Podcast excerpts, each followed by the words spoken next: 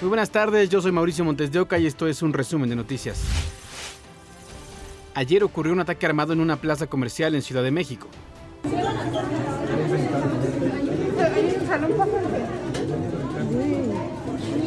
Rostros de confusión y miedo se viralizaban en las redes sociales y que hablaban de una balacera dentro de una plaza comercial ubicada en la calle Lago Zurich, colonia Ampliación Granada, en la alcaldía Miguel Hidalgo.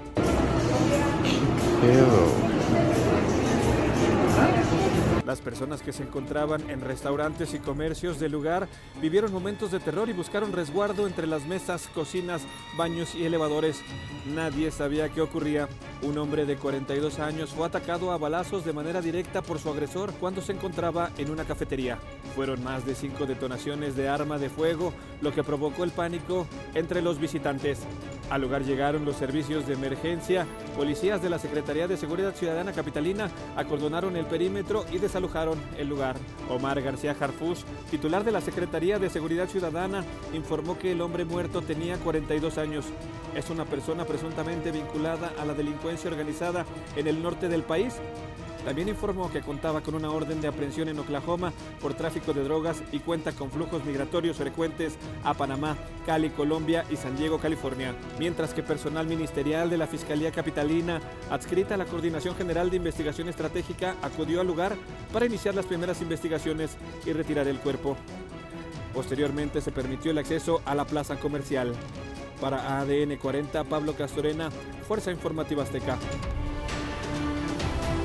Una jueza concedió un amparo y dejó sin efecto la vinculación a proceso contra Antonio Ceguera Cervantes, alias Tony Montana, hermano de Nemesio Ceguera, líder del cártel Jalisco Nueva Generación. Pidió al juez de control que procesó a esta persona convocar una nueva audiencia y dictar otra resolución, reiterando las consideraciones que en su momento no fueron materia de concesión. Tony Montana fue vinculado a proceso en diciembre por delitos contra la salud, acopio de armas, posesión de cartuchos y cargadores. Permanece en el penal de máxima seguridad del Altiplano, en el Estado de México. En Sinaloa fue vinculado a proceso Carlos Alfredo E., quien se desempeñaba como director de planeación en el ayuntamiento de Choix. Esto por el delito de privación ilegal de la libertad en perjuicio de tres personas. La fiscalía señaló que de acuerdo con las investigaciones habría ordenado a cuatro sujetos que privaran de la libertad a un hombre que trabajaba para él en un restaurante. La víctima, que en ese momento estaba con dos personas, le había renunciado al exfuncionario para abrir su propio negocio de comida. El exalcalde de Benito Juárez, Cristian Damián von Roerich, llegó a la capital bajo resguardo policiaco luego de su detención en Reynosa, Tamaulipas, cuando intentaba cruzar la frontera con Estados Unidos para evadir a la justicia con relación a su supuesta participación en el fraude inmobiliario.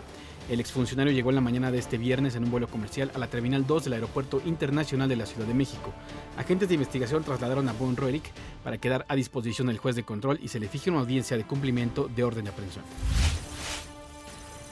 En Huitzilac, Morelos, detuvieron a Luis Alberto, alias El Diablo, por su posible participación en el secuestro y asesinato de dos trabajadores del Instituto Nacional de Salud Pública y de un familiar de una de las víctimas. Autoridades catearon dos domicilios donde se ejecutó la orden de aprehensión contra el Diablo por feminicidio y homicidio calificado. De acuerdo con la investigación, este sujeto pertenece a un grupo delictivo que opera en los poblados de Tres Marías, Parres, Fierro del Toro y Lagunas de Zempoala. También lo relacionan con otros delitos como robo de vehículos y tala clandestina. Autoridades de Jalisco continúan con la búsqueda de dos jóvenes de origen estadounidense.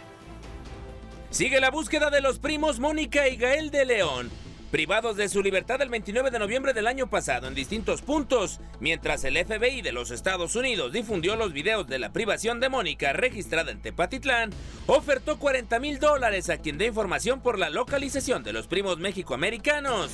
Su familia pide sean localizados. Sus familiares y amigos los estamos buscando. Estamos desesperados. Hace cuatro meses que fueron privados de su libertad. Mónica en la ciudad de Tepatitlán y Gael de León con solo unas horas de diferencia en la ciudad de Guadalajara. Si alguien tiene algún dato que pueda servirnos para su localización, puedan comunicarse con las autoridades. Por favor, necesitamos de todos como sociedad.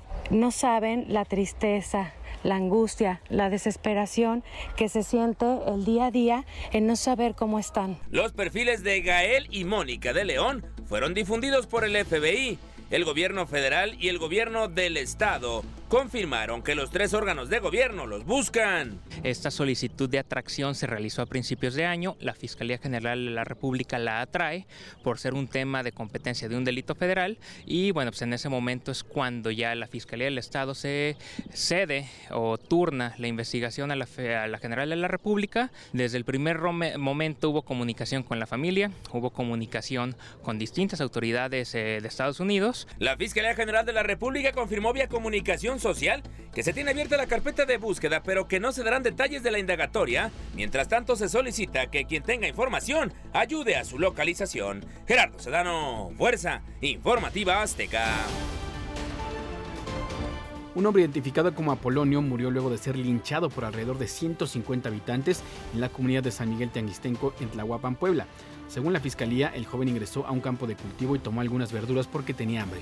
Llegó vivo al hospital, pero no pudieron salvarle la vida a consecuencia de múltiples golpes y quemaduras. Se registró un microsismo de magnitud 1.8 a 3 kilómetros al noroeste de Coyoacán, así lo informó el Sismológico Nacional. El movimiento fue perceptible en las alcaldías Álvaro Obregón, Benito Juárez y Coyoacán. La jefa de gobierno Claudia Sheinbaum señaló que la Secretaría de Gestión Integral de Riesgos y Protección Civil está en contacto con el Consejo de las Alcaldías para llevar algún reporte de posibles daños. Varios edificios fueron desalojados como medida de precaución. El fenómeno de los microsismos en el Valle de México es relativamente nuevo, al menos en su detección. Esto es lo que hay que saber en voz de las y los expertos. Son casi imperceptibles y de baja intensidad pero se registran con frecuencia, pues la Tierra se encuentra en constante movimiento. Son los microsismos. Se le llama comúnmente a un sismo que tiene magnitud menor a 2, 2.5. O sea, estamos hablando de magnitudes del orden de 1, 1,5. Generalmente eh, tienen su efecto en regiones donde hay poca sismicidad. Los microsismos son pequeñas rupturas que liberan energía en el interior de la Tierra y están cerca de la superficie, con 4 o 5 kilómetros de profundidad. Todos son debidos a movimiento de capas al interior de la Tierra, pero básicamente la magnitud es la que lo define como micro o macro. Son tan frecuentes que es difícil cuantificarlos puede haber ah, cientos, si no es que miles de microsismos, simplemente no son perceptibles al ser humano. Su estudio comenzó en la década de los 70 y desde ahí se han documentado cientos de microsismos en diversas regiones del país, por ejemplo, en la Ciudad de México. En el 2019 ocurrió una serie de un, enjambre en la región de Mixcoac, observatorio, que sintieron muy fuerte en, aquella región, ¿verdad? Eh, eh, en, lo que va de este año hemos tenido algunos sismos en, prácticamente en Álvaro Obregón, en la alcaldía, y pero también se han dado otros en Tláhuac, en Tlalpan, en, toda la Ciudad de México. Nunca en toda la historia sísmica registrada del país se han detectado en el Valle de México sismos más allá de magnitud 3, 3.5.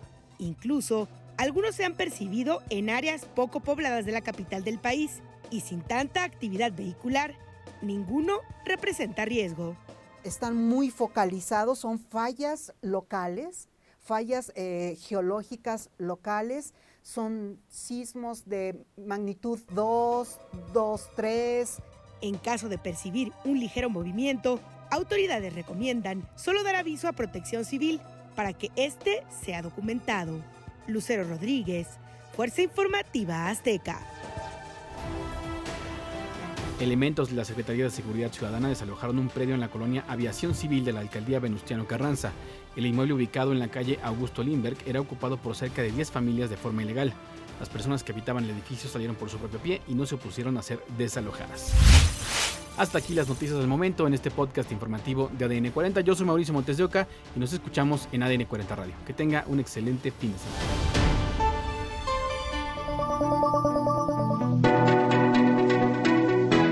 Podcast es presentado por VAS, la super app que te ofrece muchas y nuevas formas de pagar todo lo que quieras con tu celular. Olvídate de las filas y dedícate a lo que más te gusta.